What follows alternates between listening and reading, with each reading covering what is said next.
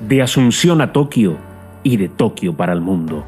Bien jugado se traslada a la capital japonesa para adentrarse en sus calles que mezclan lo ultramoderno, lo tradicional, los rascacielos con neones, los opulentos santuarios y sus casi 40 millones de habitantes con la pasión de los Juegos Olímpicos. Los detalles, las historias y lo más destacado de las competencias en un podcast diario en directo desde la isla del sol naciente. Jorge Chipivera hace bien jugado desde Tokio, tu podcast de los Juegos Olímpicos. Hola, ¿qué tal? ¿Cómo les va? Qué gusto saludarlos. Aquí estamos empezando otro podcast en directo desde Tokio con ustedes, palpitando estos Juegos Olímpicos. De hecho, si escuchan ustedes algo de fondo, este ambiente que entrará seguramente por el micrófono, no sé si se mezclará con la cortina o no, pero bueno, estamos en la ceremonia de premiación de la competencia de esgrima, principalmente en dos pruebas. En la de florete femenino, que ya se acaba de premiar, donde ganó una norteamericana, vamos a detallar por supuesto más adelante, y ahora se viene la ceremonia de premiación en espada masculino, ganada por un francés. Así que en breve le vamos a hacer escuchar algo también de la marsellesa, por supuesto, aquí en directo desde Tokio, cuando se acercan justamente los participantes y los integrantes del podio en esta prueba de espada individual masculina. Realmente es emocionante este momento, más allá de la ausencia del público y más allá de no contar con ese griterío que hubiese sido en caso de que tengamos presencia de público aquí en, en, Tokio. Lamentablemente unos juegos sin ese condimento muy especial. No sin antes recordarles que estamos siendo presentados por los amigos de Compu Market. Sí, los amigos de Compu Market, a quienes agradecemos muchísimo por apostar a este podcast de bien jugado. Porque falta poco para volver a clases. ¿Ya están preparados los estudiantes de la casa? ¿Ya tienen su notebook o su tablet para encarar lo que queda del año? En Compu Market esperan los mejores modelos acorde a sus necesidades. Compren sus notebooks y tablets en compumarket.com.py. Paguen en 10 cuotas sin intereses con su, con su tarjeta Itaú. Y si no tienen tarjeta, pueden pagar hasta en 18 cuotas sumándose a CompuMás, el club de beneficios de CompuMarket. Recuerden que tienen delivery en 4 horas para productos seleccionados. De esta manera damos bienvenida a Bien Jugado.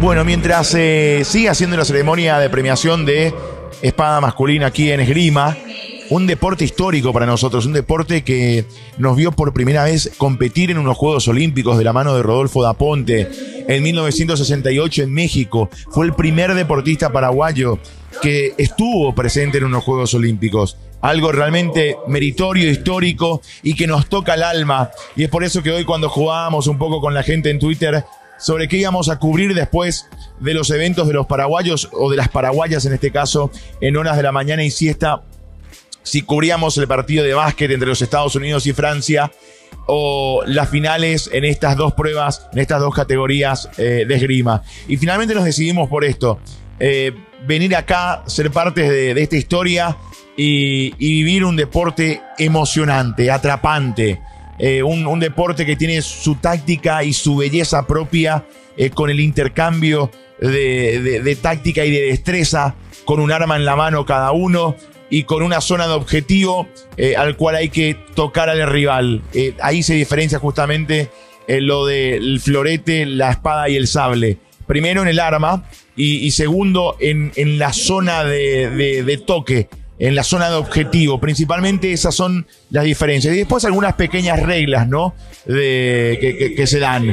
Pero más allá de, de, esas pequeñas diferencias, esa es la esencia. Ustedes están escuchando el griterío de los húngaros para su finalista el día de hoy, que perdió la final. Estoy hablando de Georgely Siklosi. Tercero estuvo Igor Keislin de Ucrania. Y el ganador va a subir al podio en breve. Nos gusta hacer esto también, un podcast grabado para ustedes que lo van a poder escuchar a lo largo de todo el día, pero con este sentimiento de hacerlo en vivo desde esta ceremonia de premiación. De hecho, les voy a dejar con, esta, con este momento. A ver, voy a poner el micrófono como si fuese ambiente para que ustedes puedan escuchar cuando llaman al ganador. Gold medalist Olympic champion France. Key medalist, Olympic champion France. Robert Cullen.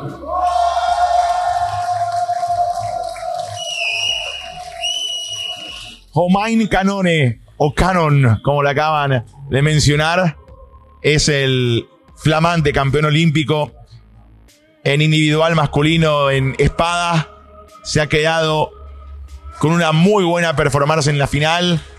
Hemos destacado en Twitter acerca de, su participación y acerca de, su victoria, al igual que la norteamericana Lee, que finalmente terminó siendo la, la primera norteamericana en ganar en florete un oro olímpico. Realmente formidable. Una, una jornada fantástica. Lee Kiefer. Y estoy haciendo una pausa porque quiero que escuchen la marsellesa, ¿sí? Que va a sonar aquí en directo desde Tokio. Thank you.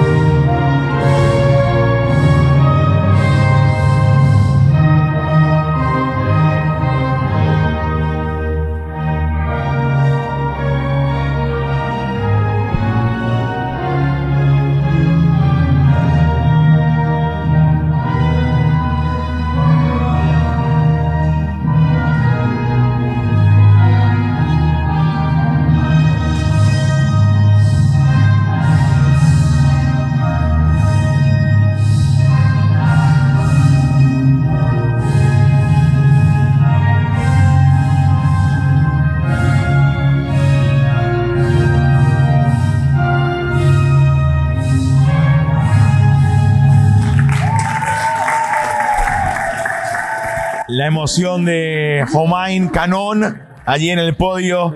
Los medallistas olímpicos. Gran performance de Homain y también de la norteamericana de Kiefer, de Lee Kiefer. Son los dos nuevos medallistas olímpicos aquí en directo desde Tokio. Bueno, para seguir un poco en nuestros, en nuestros temas, en el desarrollo de este podcast de Bien Jugado, quiero empezar, por supuesto, por una historia fantástica, la de Agua Marina Espínola, que hoy tuvo ciertamente una situación muy extraña en su carrera en ciclismo de ruta, porque Agua Marina Espínola venía compitiendo y muy bien lo hizo en un momento, nos llevó, decía eh, en Twitter también, nos, llevó el corazón al cielo en, un momento, en una fuga, en una escapada con la chilena Soto, queriéndose sumar a, las líderes, al pelotón de enfrente. Un, un momento muy tenso, muy emocionante, muy dramático. Estábamos todos ahí pe- pedaleando con ella, empujando a Agua Marina que hizo realmente eh, una, un trabajo fenomenal. Después, bueno, después no pudo resistir. Estaba ciertamente lejos de, de- del grupo de líderes, pero eh, lo intentó y lo intentó muy bien. Dejó el alma y el corazón. Un atleta, una ciclista que tiene una vida, una historia de vida muy increíble. Aguamarina a los 14 años le dijo a su papá, papá por mis 15 quiero una bicicleta, no quiero nada más. No se pudo dar. Y ella aún así no dejó de soñar. Y terminó persiguiéndole alguna vez en la ruta a un ciclista hasta que llegó a él y le dijo, por favor préstame tu bicicleta. Por favor haceme realidad este sueño para probar la bici. Quiero, quiero andar en bicicleta, quiero probar la bici. Y esta persona accedió y a partir de allí su vida cambió para siempre. Aguamarina nunca dejó de pedalear, nunca dejó de entrenar, nunca dejó de intentar superarse, han detectado su talento y la han invitado a un club para que pueda practicar y después llegó el momento de elevar ese nivel de entrenamiento, de elevar esa, esa calidad de trabajo. Y costó y mucho para su familia, costó porque eh, no es fácil y más a nosotros los paraguayos nos cuesta muchísimo. Uno habla de otros países y por ejemplo comparando con, con un país muy cercano eh, y que en, parte en algunas cosas nos, nos parecemos, eh, los uruguayos tienen un índice de, de desapego tremendo, un, margen altísimo, un porcentaje muy elevado. Entonces siempre le cuesta más al deportista paraguayo, sea él o ella, eh, salir del país como para entrenar y ubicarse eh, en algún país para poder hacerlo. Finalmente lo hizo Aguamarina, fue a los Estados Unidos y a partir de allí su carrera cambió. Fue medalla de oro sudamericana, eh, ganó en contrarreloj, fue plata en, ciclismo, en, ruta, digamos, en, en la misma prueba, digamos, ciclismo en ruta, pero otra vez esta prueba se divide en dos, en la que es contrarreloj, donde uno va contra uno mismo y contra el tiempo, y uno eh, corre solo o sola, y después está el ciclismo de ruta en la modalidad que hoy veíamos, donde se forma un pelotón, y bueno, el que llega primero a la meta gana. Aguamarina tuvo una actuación, insisto, muy destacada. Eh, lamentablemente se vio perjudicada por una situación muy extraña. En el ciclismo existe lo que se llama el, el lapeo. Eh, quedó lapeada, en este caso, Aguamarina, que es, es como una especie de corte en el golf. ¿sí? En, el, en el golf se hace un corte de acuerdo a la cantidad de golpes de ciertos participantes en algunos torneos, en los más importantes, para eliminarlos directamente y que continúen los que mejor están. En ciclismo también, cuando hay un grupo que ya toma cierta distancia de otro, ese otro, si no cumple con ciertos requisitos, queda fuera. Eh, y no le dejan terminar la carrera y lo sacan. Eso es absolutamente normal. Lo que sí extrañó es en las condiciones en las que se han dado en estos juegos. Porque el grupo de Aguamarina Espínola estaba a dos minutos del pelotón. Del segundo pelotón, no, no, no de las líderes. Y, y los tiempos no eran muy exactos como para determinar si ellos están totalmente fuera, vayan y, acá se terminó la carrera para ustedes. De hecho, quedaron muy extrañadas Aguamarina y, y las integrantes de ese, de ese grupo. Los directores de ese grupo querían que ellas terminen la carrera. De hecho, me contaba Aguamarina en privado que hubo una chica que desobedeció y que terminó la carrera, porque además uno sabe que el espíritu olímpico es terminar la prueba, sea cual fuese la prueba. En ciclismo, en atletismo, ustedes han visto un montón de casos eh, de atletas que ya no pueden más o que quedan lesionados y aún así, ayudados o como fuese, terminan la carrera. Ese es el espíritu olímpico. Entonces, aún más ha extrañado esto a, las ciclistas el día de hoy, a las que quedaron en ese grupo. Y ahí uno- hubo una incluso que dijo, no, yo termino la, carrera y terminó. Y lamentablemente Agua- Aguamarina no pudo. Insisto, nos regaló un momento fantástico. Nos emocionó a todos cuando se dio a la fuga con, con la chilena Soto y estaban ahí, pendientes de llegar a ese grupo de, de líderes que finalmente no se pudo dar. Cuenta como una experiencia más que válida para Aguamarina que tiene mucho para ofrecernos, que es una, es una atleta que es un ejemplo, es un ejemplo realmente para nuestro país, para los deportistas y las deportistas más jóvenes. Así que bien por Aguamarina. Vero Cepede quedó eliminada lamentablemente nuevamente en primera ronda de unos Juegos Olímpicos. La tenista paraguaya que hizo su tercera aparición en unos Juegos, había disputado primera ronda en Londres 2012, primera ronda en el Río 2016 y volvió a quedar lamentablemente en primera ronda en Tokio 2020. Hoy decía y, hacía el análisis mirando las estadísticas y el partido, por supuesto, porque lo vimos en vivo allí desde el Ariake Tennis Center aquí en, Tokio. Y hay que ser sinceros, Vero no venía de, de- de buenos meses de competencia, no venía de un gran nivel, eh, en un gran nivel, mejor dicho, no venía con, con, con ese ritmo, esa dinámica y ese nivel de decir, bueno, está, está para pasar rondas y está para, bueno, a ver qué pasa. Eh, era una incógnita que podía ofrecer Vero desde ese punto de vista. Y desde ese punto de vista, creo que hizo un partido bueno, porque el partido fue parejo. El partido se definió en los detalles, principalmente en los errores no forzados de Vero.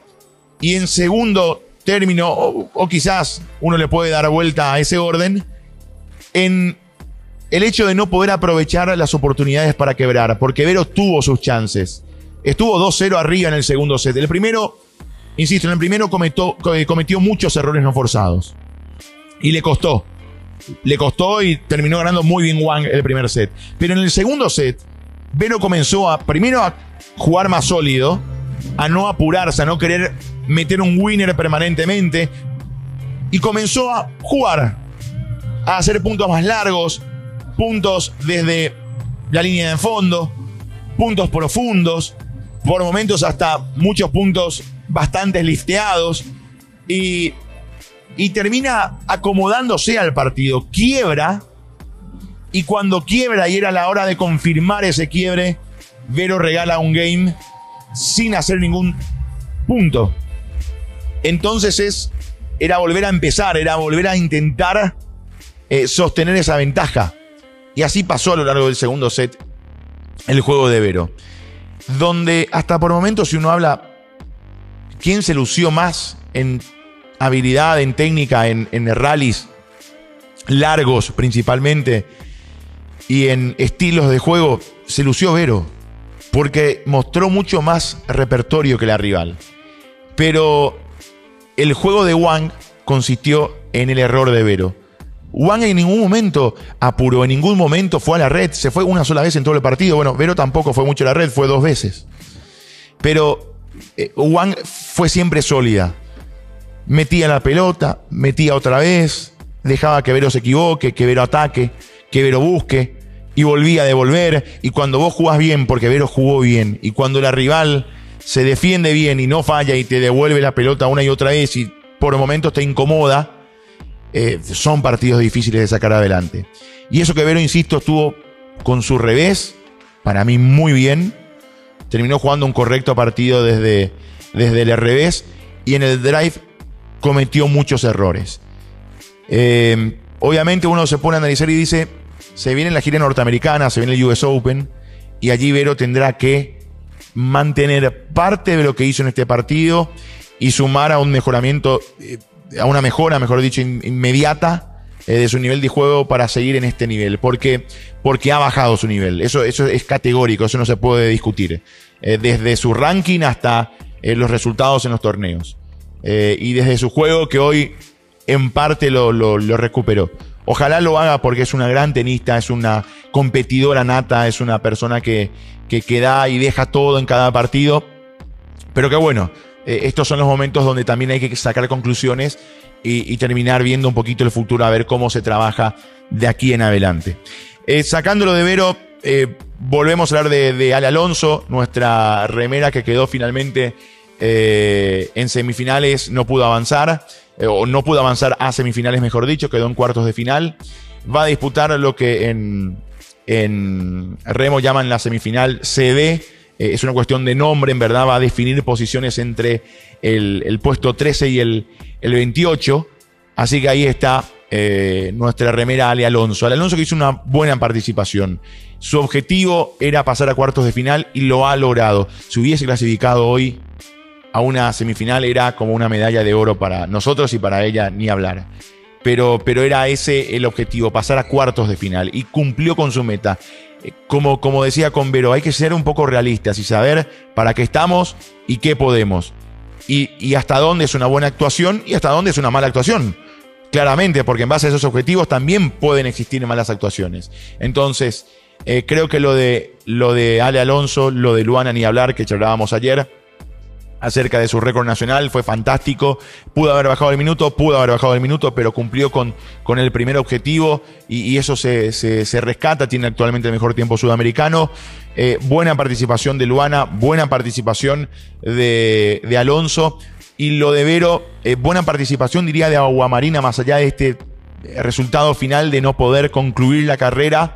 Y, y lo de Vero bajaría, digamos, a un lugar ahí, aceptable por el partido que hizo. Uno no puede decir buena porque, bueno, no, no terminó eh, accediendo en su tercera experiencia olímpica a la siguiente ronda y es una espina que evidentemente le va a quedar eh, clavada a Vero, salvo que tenga revancha una vez más de aquí a cuatro años o a tres en este caso porque ya hablamos eh, de París 2024, pero diría aceptable por el partido que hizo, que por momentos fue muy interesante.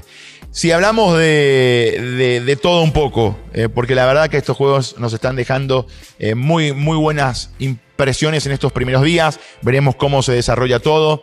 Eh, de aquí en adelante, el equipo surcoreano de tiro con arco terminó ganando una vez más la prueba por equipos. Cuatro arqueras, y atención a este detalle, ninguna de ellas estuvo en el Río 2016 desde Seúl 88 que se disputan los campeonatos olímpicos de tiro con arco o de arquería, como quiera llamarlo.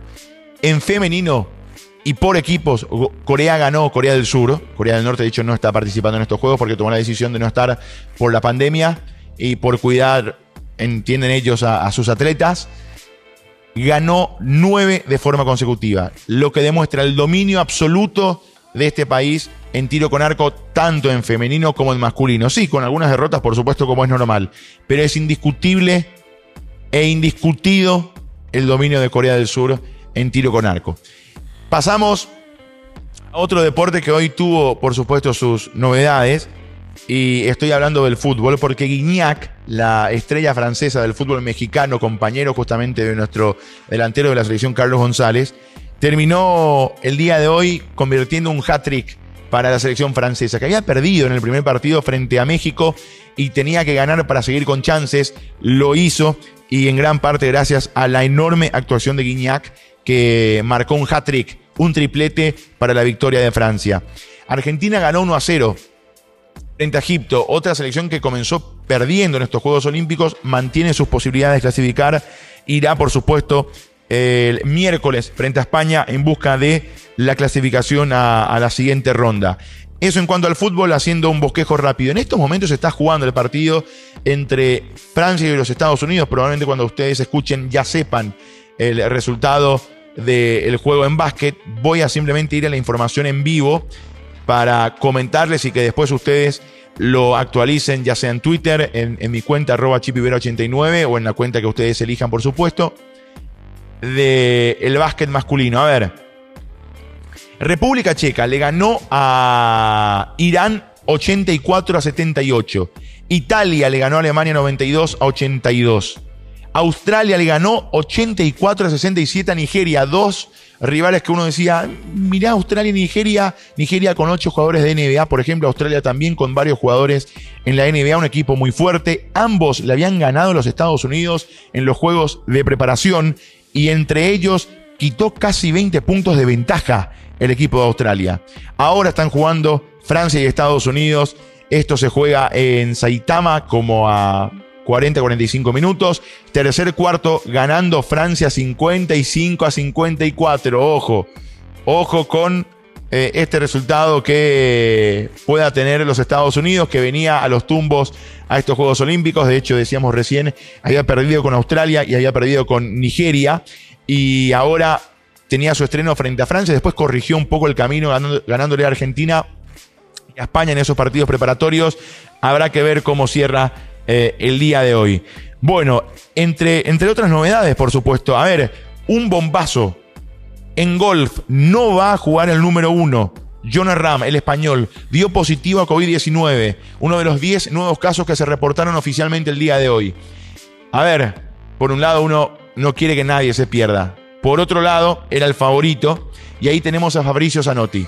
Fabricio Zanotti que va a disputar sus segundos Juegos Olímpicos y que si soñamos con alguna medalla, podemos soñar como, con Fabricio como explicábamos en estos días.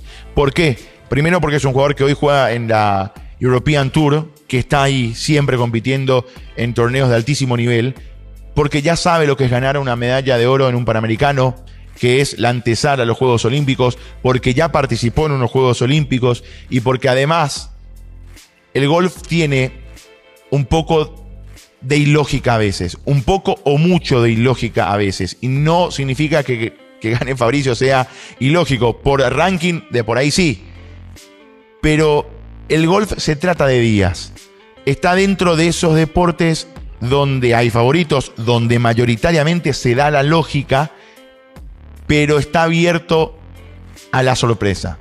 Y estos Juegos Olímpicos en parte han sido de, sorpresas, o sea, han, han habido situaciones, Barty, la australiana, quedó fuera, eh, el japonés, pechista en natación, eh, campeón del mundo, eh, favorito, no ganó.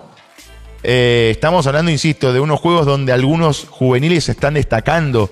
El turco de 18 años que ganó los 1500 metros, después de, de Melulli, eh, que había ganado años atrás. Así que se están dando unos juegos sorpresivos. Eh, y por qué no soñar desde ese punto de vista eh, con Fabricio Zanotti. Bueno, queríamos hacer este breve resumen como siempre, queríamos comentarle un par de cosas. De hecho, nos hemos extendido bastante el día de hoy, pero creo que vale la pena y seguramente nos quedamos cortos porque son tan apasionantes los Juegos Olímpicos que queremos contarles absolutamente todo, que estamos viviendo esto de una manera muy especial. Aquí nos vamos a despedir desde eh, el centro de, de esgrima, donde se llevó a cabo la final la semifinal, los cuartos de final, las clasificatorias. Estuvimos desde muy temprano aquí eh, palpitando con este deporte. Y bueno, fueron, fueron victorias fantásticas, tanto en masculino como en femenino, en espada, eh, en masculino y en florete en femenino, con lo que ya le contábamos acerca del francés Canon y de la norteamericana Kiefer, que se han quedado con las medallas de oro en estas pruebas. Bueno, nos estamos yendo. Gracias por acompañarnos una vez más aquí en Bien Jugado. Gracias a los amigos de Combo Market por apoyar este proyecto y gracias a ustedes por acompañarnos día a día con esta entrega diaria de Bien Jugado desde Tokio. Un abrazo y nos vamos con la promesa de volver mañana. Chao, chao.